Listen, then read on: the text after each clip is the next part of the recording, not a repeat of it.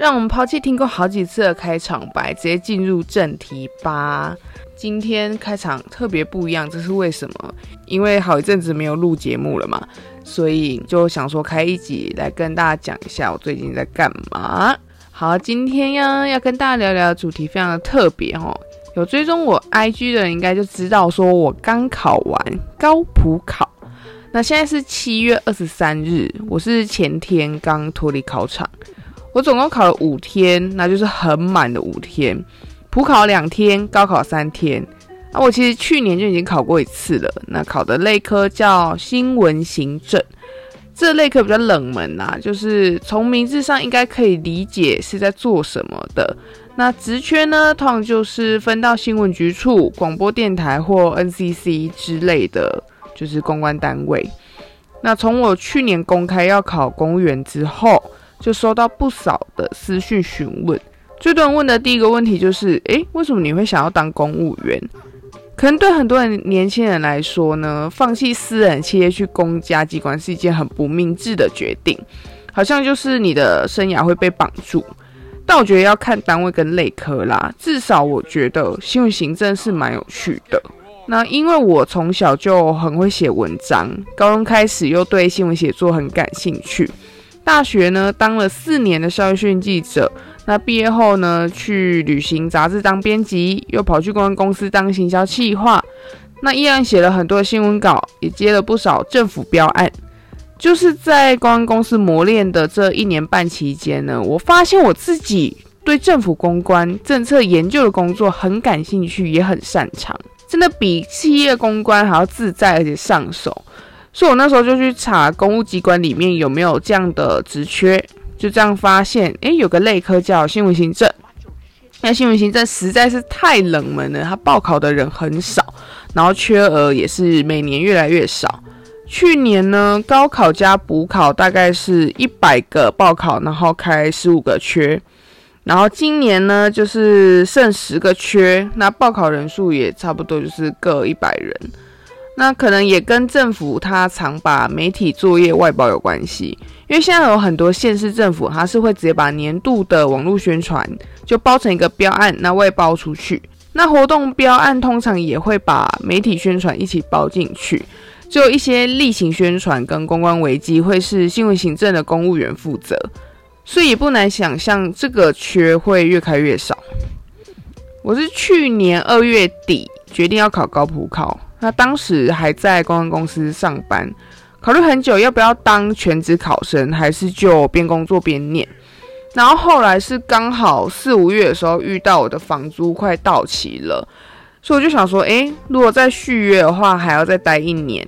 我不知道这一年我会不会想要放弃，就是边上班边考试。所以我就想说，那就干脆把工作辞掉，搬回去集集。然后我认真觉得要当全职考生不是一件很容易的事。我去年边上班边读的时候还算蛮认真的，我都是周末两天去图书馆，然后就看一个下午的书，然后下班后呢再到咖啡厅就看大概三个小时的书。但是因为我今年在接太多工作了，所以我真的几乎没有准备，就只有在考试的那五天有报一下佛脚啦。但是能读进去的东西就有限嘛，就只能靠平常有在看新闻社论的老本，尤其是英文，因为平常没准备，所以根本报不了多少佛脚。那新闻行政呢，还蛮推荐给英文好的人。高考的新闻行政总共会考三次英文，一个是法学知识与英文，那这个的英文都是选择题，就考克漏字跟阅读测验。然后另外两个都是英文申论，一个是新闻英文，一个叫英文与应用文之类的。那两科难度呢，我觉得大概是介于职考跟托福之间。好，虽然我今年没有时间读书，但今年的考题呢，有一些我自认为写的还不错。那我先跟大家说一下高考跟补考的专业科目考什么。高普考是这样，它是国家考试，那所有的考生不分类科都要考国文。然后还有法学知识与英文，就是这两个叫共同科目。然后各类科的差别当然就是在专业科目的不同。像新闻行政的补考，它专业科目有四个：新闻学概要、国际县市概要、传播法规概要、外国文、那外国文就是看你选设语言，像我是报英文，所以就是考英文。然后也有其他语言开缺，但名额就真的更少。像今年日文普考缺，全国就只开一个缺额，而且除了英文之外的语言，也不是每年都会开。然后新闻行政的高考专业科目有六科，分别是新闻学、那国际传播与国际县市、传播理论、民意与公共关系学概论、新闻英文、外国文。如果你本身是记者或传播、外交、政治科系出身，我觉得蛮适合来考新闻行政。但一般会读传播的人，应该不太会想去政府当公务员，就感觉公务员比较拘束一点。那我自己是当过四年的校讯记者嘛，所以我对新闻就很有兴趣。然后也当过企业跟政府的公关，家里有一些政治背景，所以这些科目对我来说不算陌生。那我唯一的死穴呢，就是英文，因为我之前读韩文系，所以其实在大学四年我几乎没有碰过英文。那毕业之后呢，也没有一直在进修，所以英文的实力就非常的差。那我觉得平常如果没有读英文的话，遇到这种考试真的是马上死掉。好，然后刚刚前面讲的那些科目啊，如果你们有空的话，可以去翻翻考古题，几乎会发现每年的出题方向都是差不多的。像现在必考的就是假新闻如何管制，台湾如何加入国际组织，然后政府的公共关系策略等等。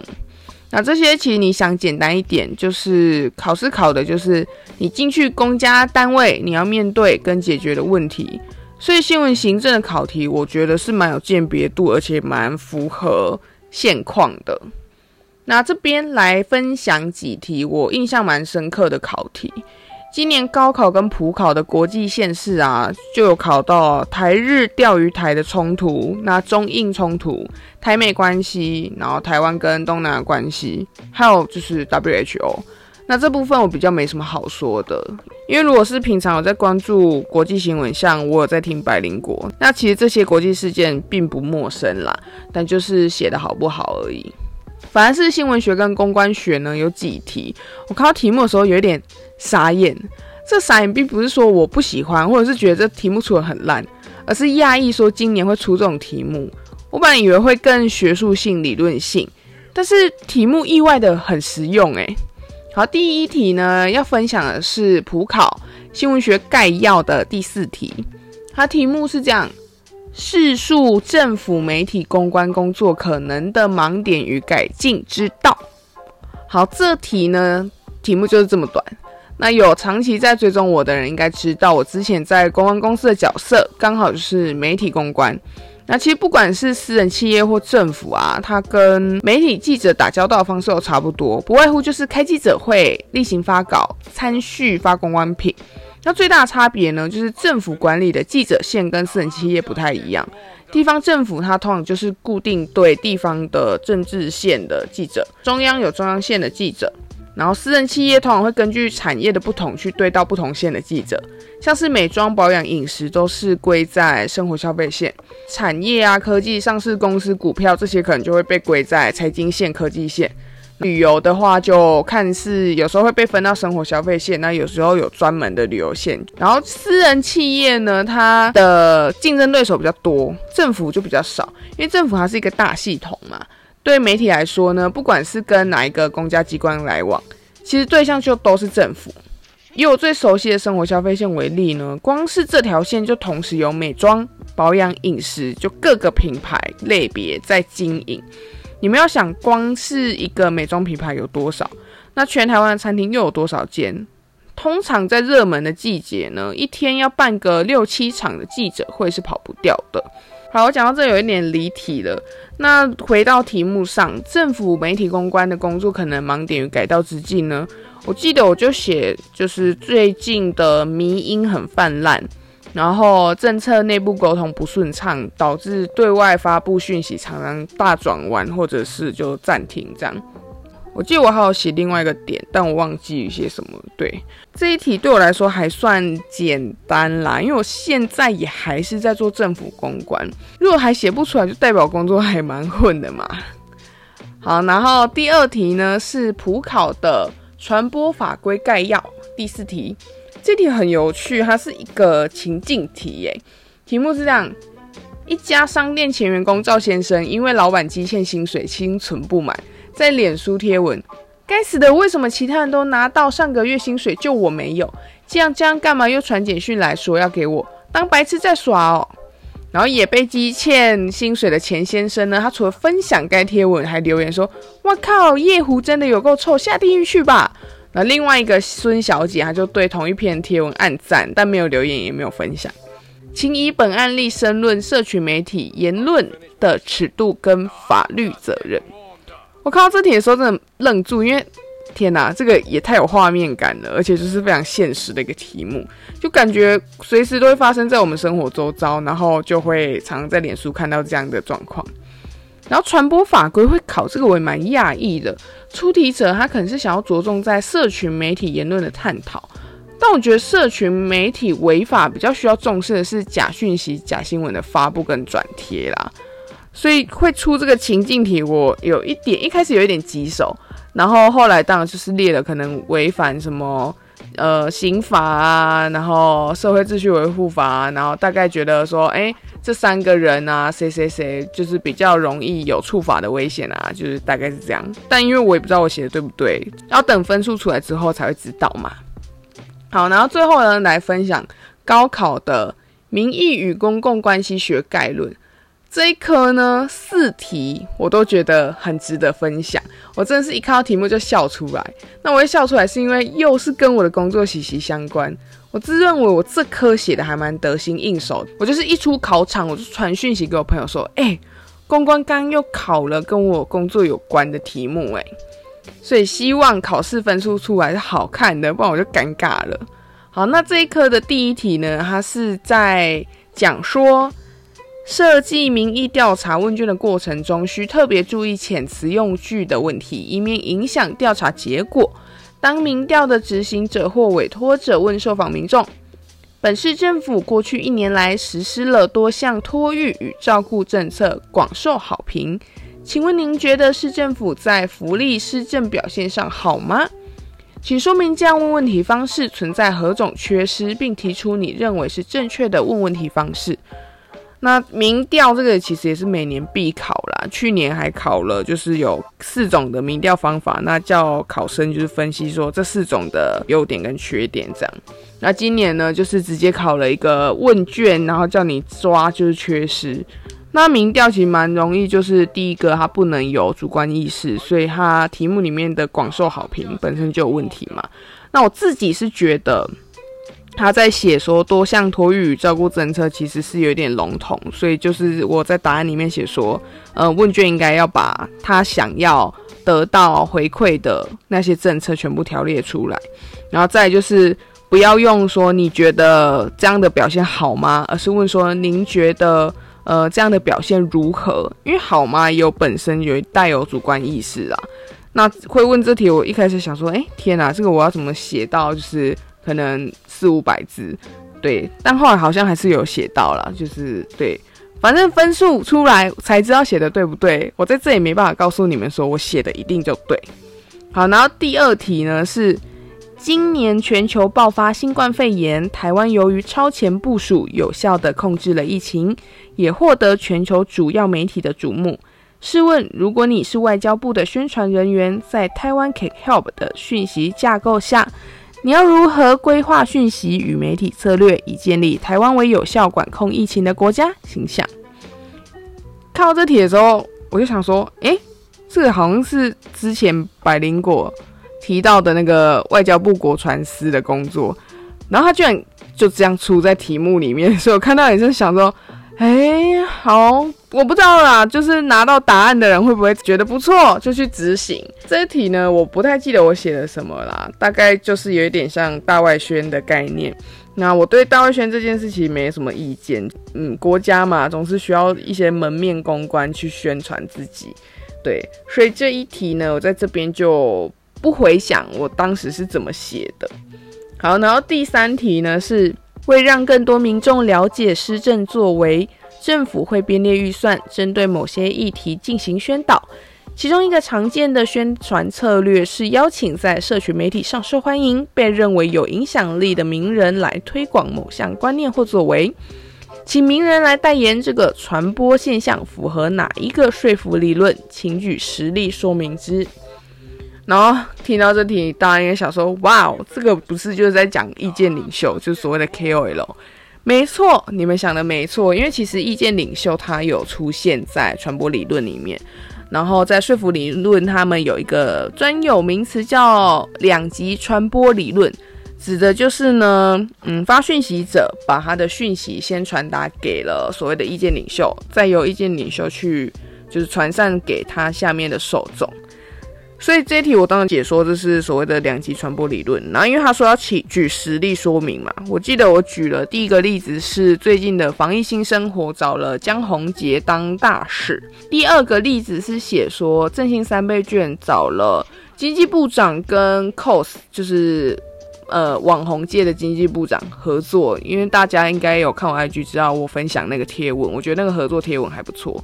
然后再就是苏贞昌院长跟阿汉 PO 影片，他们又合作另外一个到超商领实体券的教学影片。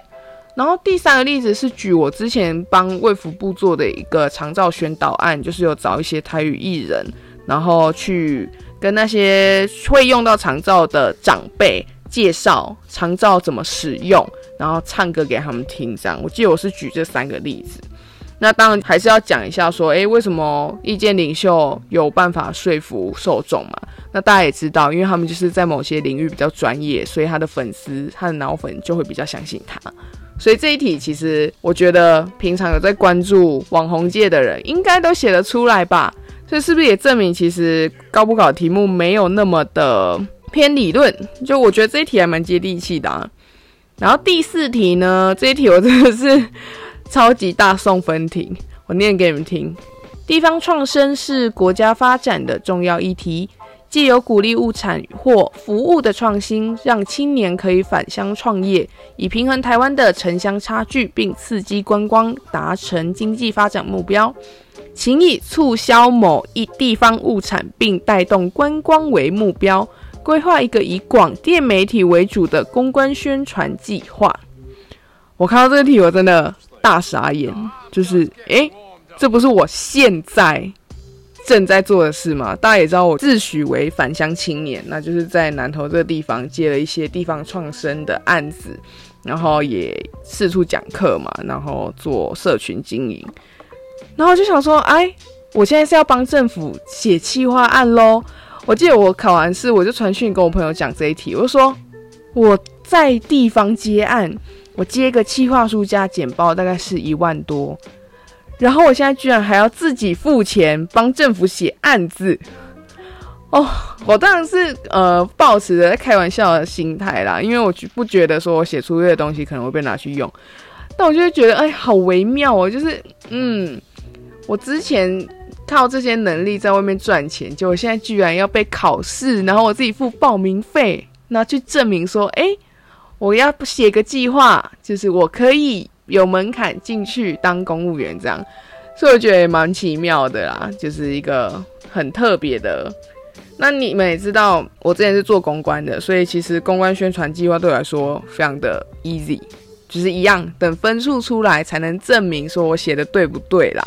那如果有更新的话，我也会就是 po 在我的 Instagram。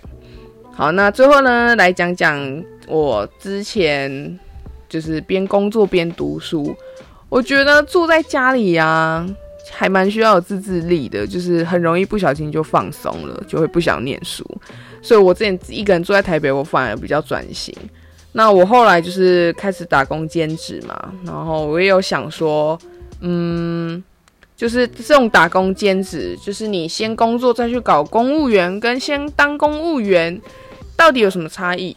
那我认真觉得，应该要先去私人企业待过，然后确认自己喜不喜欢那个环境，那再去考公务员。因为我觉得公务员资历如果哪天不当了，去社会企业，除非有一些关系，不然也蛮难找到工作的啦。所以，嗯，先待私人企业再考公务员会比较务实。那也不得不说呢，跟政府工作比起跟私人企业，我觉得轻松蛮多的。那也有人说，这种公务体系很像死水，就除非你是决策者换人或换脑袋，不然很难创新突破。那嗯，某方面确实是在一些地方政府小单位、乡镇公所会这样。那也当然也是跟公务员的年龄层有关嘛。那我就不特别讲说哪些地方是这样，我自己是有遇到。嗯，诶、我很难讲说全台湾，你如果想要大家都很有活力，基本上是不可能的，因为你们要知道，精英是少数的。就在南投这个地方啊，我们这种返乡创业的青年很年轻，二十几岁的并不多。在几几呢，我目前看到这种出来接案做行销的，就只有我。对，那其他有一些他们可能自己是民宿业者，有在接政府补助案，但他们就比较不是在做社群经营，也不是在做自媒体。所以你们也可以知道说，诶，其实地方想要火起来，并不是说你找到一个青年。那给他技能，他就有办法做得到。有时候是需要天时地利人和的啦。对，那我之后呢，也会慢慢再跟大家分享更多，就是我返乡之后，然后遇到的一些人事物，哪一些工作情况。